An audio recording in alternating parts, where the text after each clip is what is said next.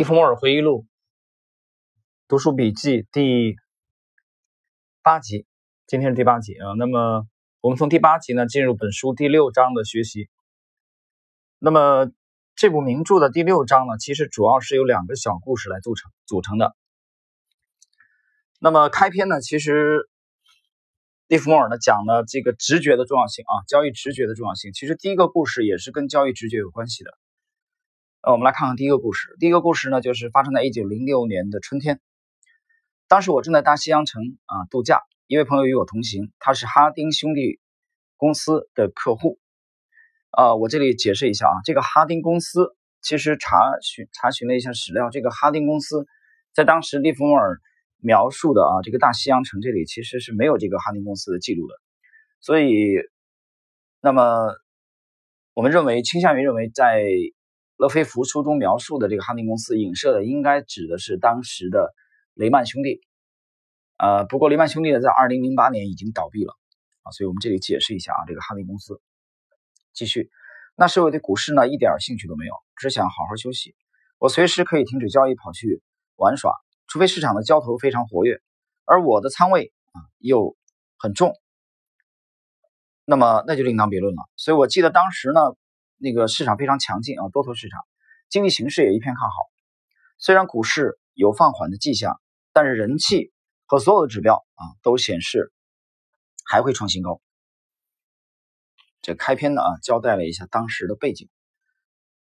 呃，那么一天早上啊，用完早餐之后啊，不到中午，我们在慢慢的走着，消磨时间，享受着海边的空气。我的朋友呢，对。市场的未来啊，非常乐观啊，他还持有一些低价买进的股票。他告诉我啊，将继续抱牢，等待大涨。我没有专心的听他讲话啊，也懒得跟他争论。我的眼睛盯着股票的报价板，留意着股价的波动，直到我看到了联合太平洋铁路。当时大多数的股票都在上涨，但直觉告诉我应该放空这只股票。我说不上为什么。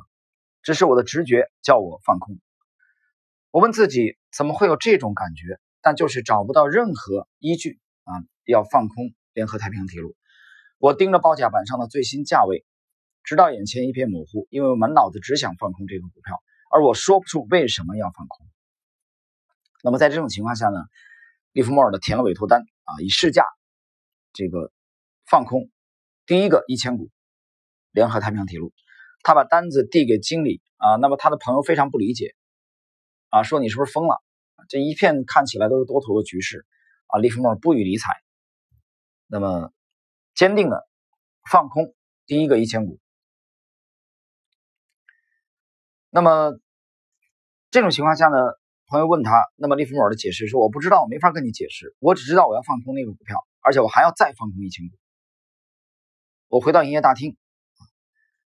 那么递上了第二笔一千股的放空的单子啊，如果我第一笔的这个放空的单子是正确的，那么我应该继续加码放空。我朋友问我说可能会发生什么事情吗？因为他知道我不是是这个没有依据就随便交易的人啊。我说我不知道这个要发生什么事情，什么事情都可能发生，但我无法跟你讲明白到底是会发生什么。我没有办法给你理由，啊，也没有办法预知未来。我朋友说：“那你是疯了，那你根本就是疯了，没有任何理由就放空。难道你不知道为什么要放空吗？”我说：“是的，我不知道为什么要放空，我只知道自己就是要放空，所以我又放空了一千股。那么这种情况下呢，呃，利文斯顿呢放空了三千股联合太平洋铁路，没等到最后这个两千股这个放空的这个成交啊，我就跟他走了。”所以这种情况下啊，他放空三千股联合太平洋铁路的时候，整个市场表现还非常强劲啊，而且没有任何的这个迹象啊显示有支持他这个这个做空的判断。我们看一下这个利文斯顿啊是怎么解释的。我会把这样的事情告诉一些朋友，而他们告诉我，这并不是直觉，而是下意识的思维，也就是创造性思维。正是这种思维启发了艺术家的灵感。而他们自己也不明白啊是怎么产生的。对我而言，那可能是有许多小事情日积月累啊所产生的后果。这些小事分开来看都是微不足道的，但累积起来，却能使人下意识的做出强大的力量。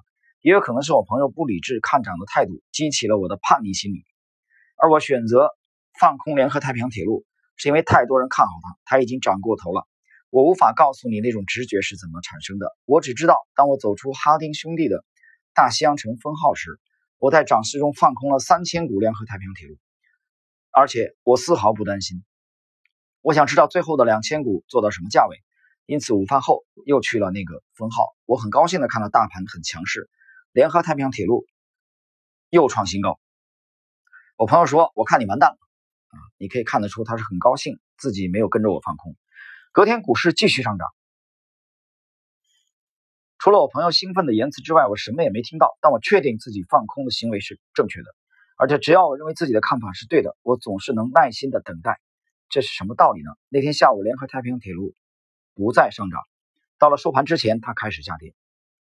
没多久就跌到我放空的三千股平均成本之下一个点，我比之前更加确信自己站在正确的一边。而既然有了这种感觉，当然我必须多放空一些。在收盘之前，我又追加放空两千股。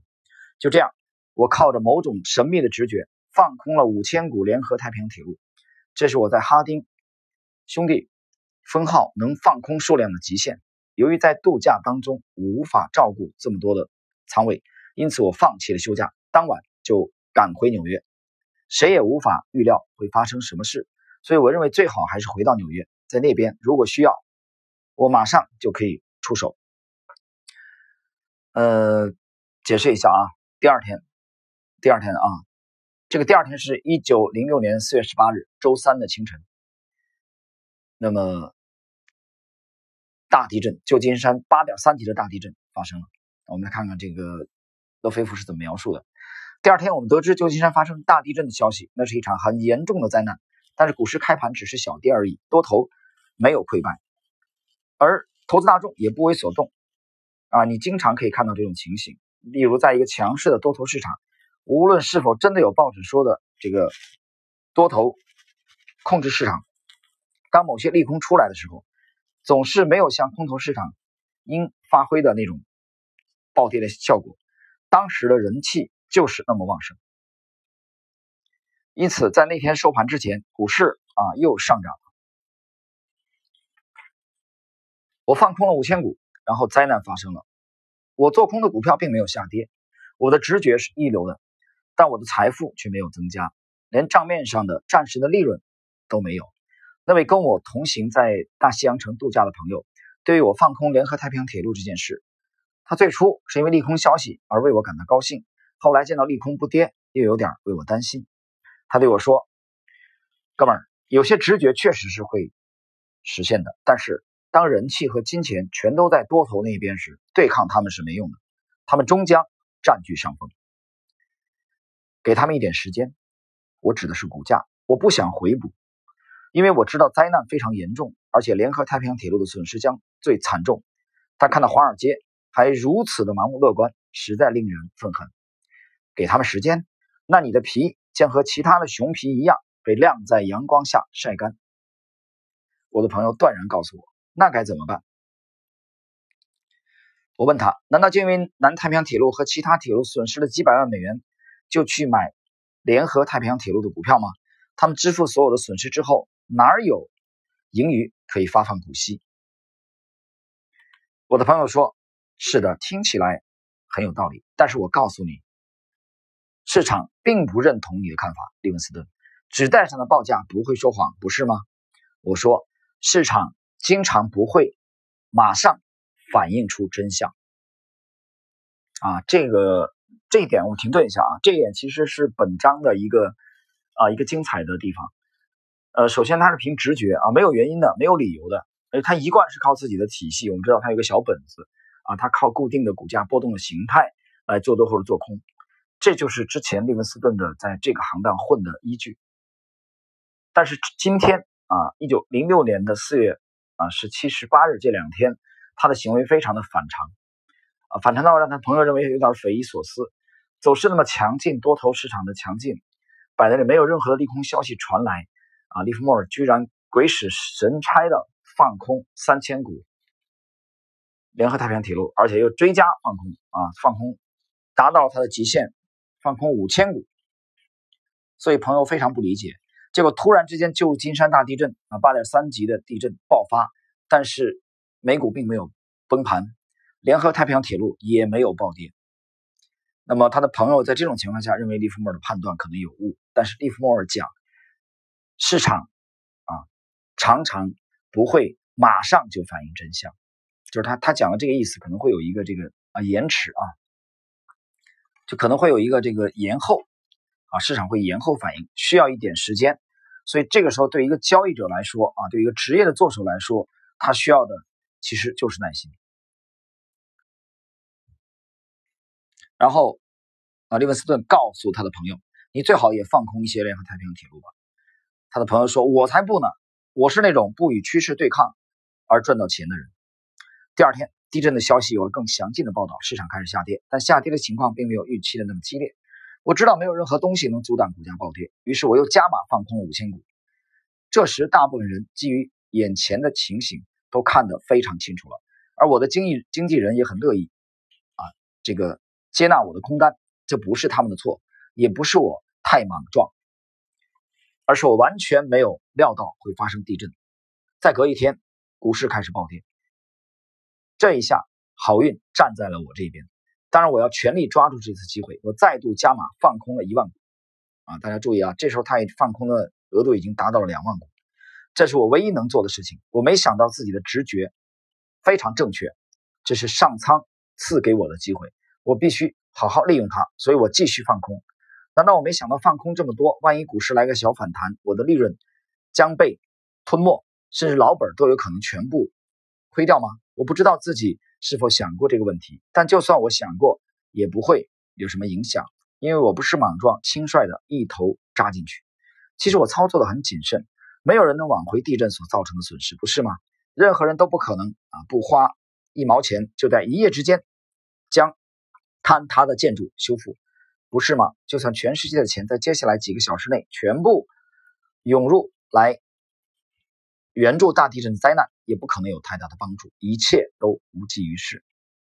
我不是盲目下注，也不是死空头，我没有被成功冲昏头脑，也不认为旧金山会从地球上完全抹去，整个国家会变成一堆废墟。不，我真的不想看到灾难。于是隔天我就将空单全部回补，赚了二十五万美元，这是当时我有史以来操作的最大一笔盈利，而且是短短几天之内。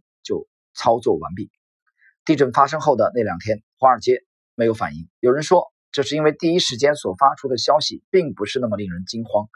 但我认为，这是因为要扭转大众对股市的看法，需要较长的时间。即使是专业交易者，他们大都是反应迟钝，而且目光短浅，没有远见。无论是用科学，或是简单的说明，我都无法解释直觉是怎么一回事。我只能告诉你我做了什么，为什么做，又得到了什么。我对神奇的直觉的关心程度，远不如我关心自己因此赚到二十五美元的二十五万美元的事实。这意味着，如果有必要，或者时机再次降临，我能够动用的本金，可以操作的部位，又远多于之前了。啊，这是我们这个第六章啊。第六章学习的第一个重点，这个故事就是，呃，利弗莫尔通过让拉里·伊文斯顿通过自己的直觉，在多头市场走势强劲，在消息面没有任何利空消息袭来的情况下，完全依靠自己几年的这种交易的直觉形成的条件反射一样的，啊，没有任何的理论依据的情况下，放空联合太平洋铁路，结果非常幸运，啊，从结果来看非常幸运。那么，结果第二天早晨，旧金山发生了突发的八点三级的大地震，毁灭型的大地震。那么，由此他的这个做空啊大获全胜，他又及时的回补空头仓位，总共放空的这个额度超过了两万股，所以赚取了他的第一笔二十五万美元啊，可以说是大获全胜。这是第六章的第一个故事啊。我们讲的第六章主要是围绕两个故事啊。我们来看第二个故事，第一个故事就是。利弗莫尔告诉我们啊，在极端的情况下，某些情况下遵从直觉、交易直觉的重要性。关于这一点，我之前讲过，索罗斯是其实他的仓位出了问题以后，他经常会出现他的背部疼痛啊。以前我们讲过，在讲索罗斯的时候，他的背部疼痛啊，就是一种非常不好的信号，告诉他这笔单子这个仓位可能有问题啊。我们有这种经历，就是你可能有一笔交易，这个完成之后或者某些阶段的时候，你的睡眠都不好啊，卧不安枕。所以有有一位杰出的操盘手讲，把仓位卖到啊，你可以睡一个好觉的程度。好，我们来看啊这一章的第二个故事。同年夏天，我去了萨拉托加温泉。虽然我是去度假，但我仍然关注着市场。我注意到，谈论和做交易完全是不同的两码事。利文斯顿认为的。就你一般的评论啊，和真正你真刀真枪的去做交易是两回事情。那么这一次打交道的仍然是哈丁兄弟公司啊，因为这个公司呢在萨拉托加设有分号啊，许多客户在那里交易，而且在这个分号里面什么消息都有啊，消息来源很多。我们看看利文斯顿啊，这个第六章啊的第二个故事是什么情况？第一个故事他是大获全胜啊，赢取了人生的第一个二十五万美元。当然，我只注意市场走势。对我来说，看看股票的报价和研判各种信号，就是每天啊必要的流程。我注意到我的好朋友联合太平洋铁路好像要上涨啊，就是他之前做空的那个。尽管价格比较高，但其走势看起来有人在收集筹码。我已经观察了几天，但都没有操作。观察越久，我越确信一定有人啊在建仓，而且。这个人绝非等闲之辈，他不但资金雄厚，还知道如何操作。我认为他吸纳筹码的手法非常高明。我一旦确定这件事，就开始买进。当时买进的价格大约在一百六十美元附近，这个股票持续上涨，所以我继续买进，每笔五百股。我买的越多，它的走势就越强劲。我买的很放心，因为还没看到啊，它有这个。失控的状态，从股票报价指代的报价来判断，我看不出它有什么理由不会大幅上涨。那么就这种情况下啊，突然封号的经理来找他，呃，让他接一通从纽约打来的电报，呃，说一会儿有个长途电话啊，告诉他哈丁啊，他的好朋友哈丁准备跟他讲话。这种情况下呢，利文斯顿又买进了五百股联合太平洋铁路。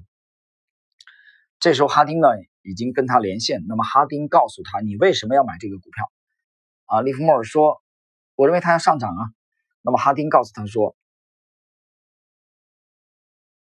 你不明白啊，是内部的人士在做局，他们在出货啊，把这些筹码倒给你，所以你立即 stop 停下来，不要再买了。”啊，就哈丁劝他：“你不要再买，这是一个圈套。”那么哈丁是个什么人呢？哈丁是个聪明人，他的消息十分灵通啊，无私而且善良。算得上是个真正的朋友。更重要的是，他的职位能让他听到不少事情。我之所以买进联合太平洋铁路，靠的是我多年来对股票走势的研究。经验告诉我，出现某些波动迹象，经常伴随而来的是大幅上涨。我解释一下啊，这个利弗莫尔指的这个波动迹象，其实就是他在这个本部名著开篇的啊前两章曾经提到过他那个。魔法啊，他那个宝贝法宝，他那个小本子，就是他那个小本子。所以我不知道自己怎么了，但我认为我的判断可能错了。或许是我被埃德哈丁啊的话所打动，他想阻止我犯一个毁灭性的错误，而他的想法和动机都没有什么可质疑的。因此，我决定听他的建议，把股票给卖了。虽然我不知道为什么会听他的，但我确实照他说的做了。我卖掉了所有的联合太平洋铁路股票。当然，如果不适合做多，那么就应该做空。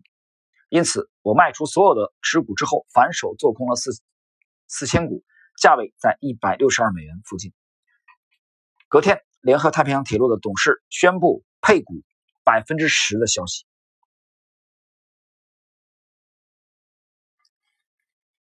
那么，我们看一看啊，这个消息公布之后，拉里·利文斯顿是如何做的。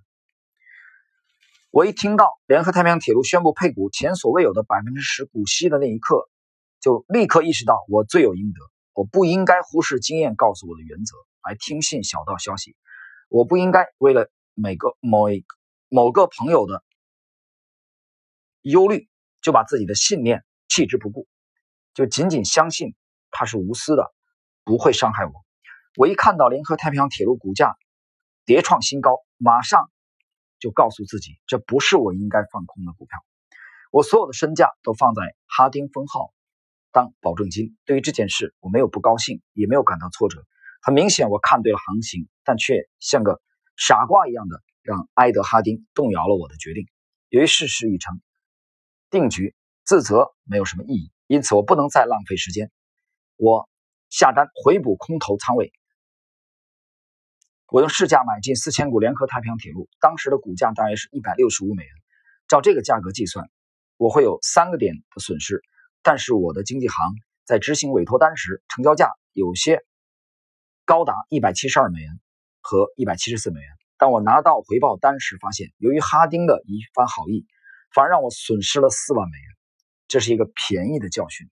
对于一个没有勇气坚持自己信念的人来说，这个代价并不昂贵，是相当便宜的一堂课。我并不烦恼，因为报价带上的记录告诉我还会有。更高价位出现，这是不寻常的走势。大家注意啊，这个他通过观察报价带，认为联合太平洋铁路将再创新高，所以这个时候他坚定的反手开始做多。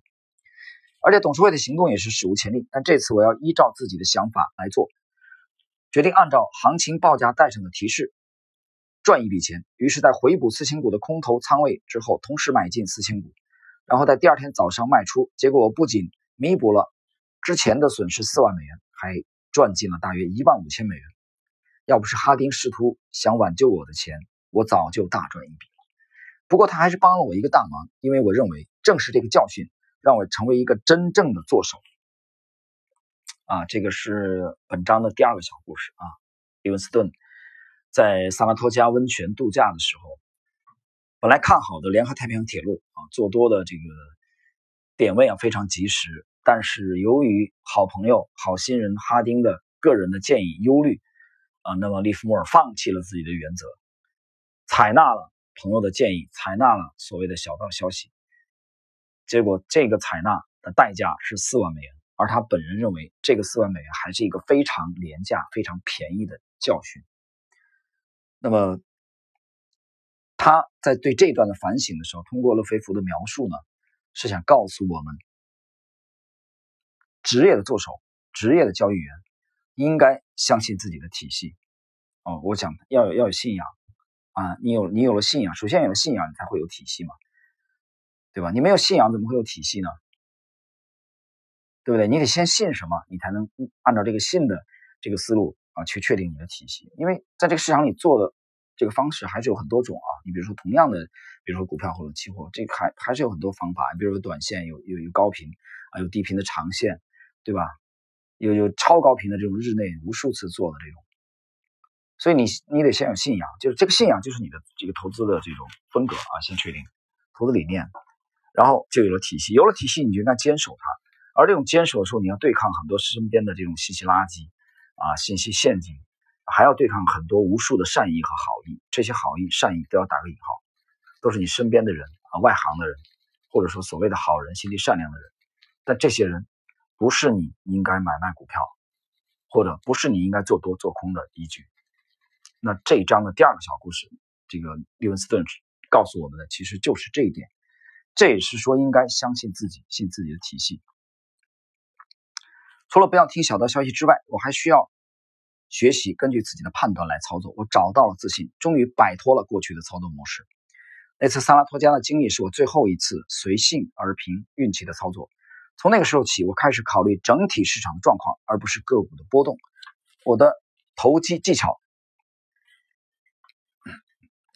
在不断的学习过程中进步很大，这是花了漫长的一段时间，很不容易才迈出的一步。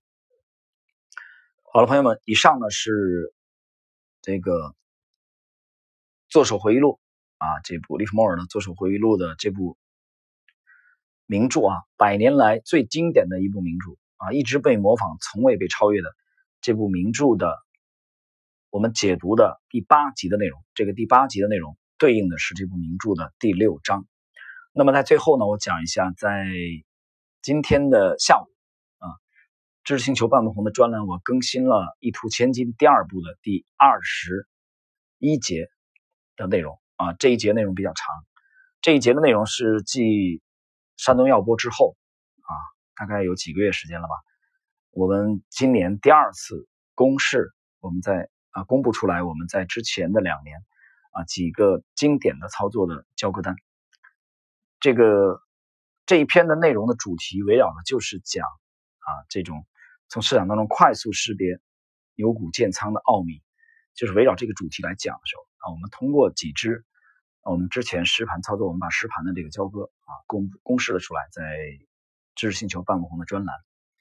那么这一篇今天由于这个反响很强烈啊，在在星球里边很多的朋友们在很多新友在互动，那我也提醒各位了，把这一篇的内容。要结合之前的二十几篇，还有在最近的之前两个月之内啊，我连续关于缺口沪指的这几个缺口，我连续写了大概有五六篇以上的，把这五六篇结合起来，它是一个整体啊，大家非常有助于大家去把握近期的行情。比如很多人提问啊，这个心中没有了方向，比如说科技股啊和这个消费的轮动的节奏该怎么把握啊？如何去看待？在今年的这个现在已经进入五月份了啊，今年行情已经这个过去了将近一半的时间啊，如何去看待五月份的行情？如何去看待下半年的行情？那么消费啊，比如说这个大医药和科技股之间的节奏怎么去切换，才比较容易跟得上主力的节奏啊？大家可以认真的去呃翻看，认真的去体会揣摩我们最近的啊这几个月星球的内容啊。好了，我们今天的这个。经典的解读内容就到这里。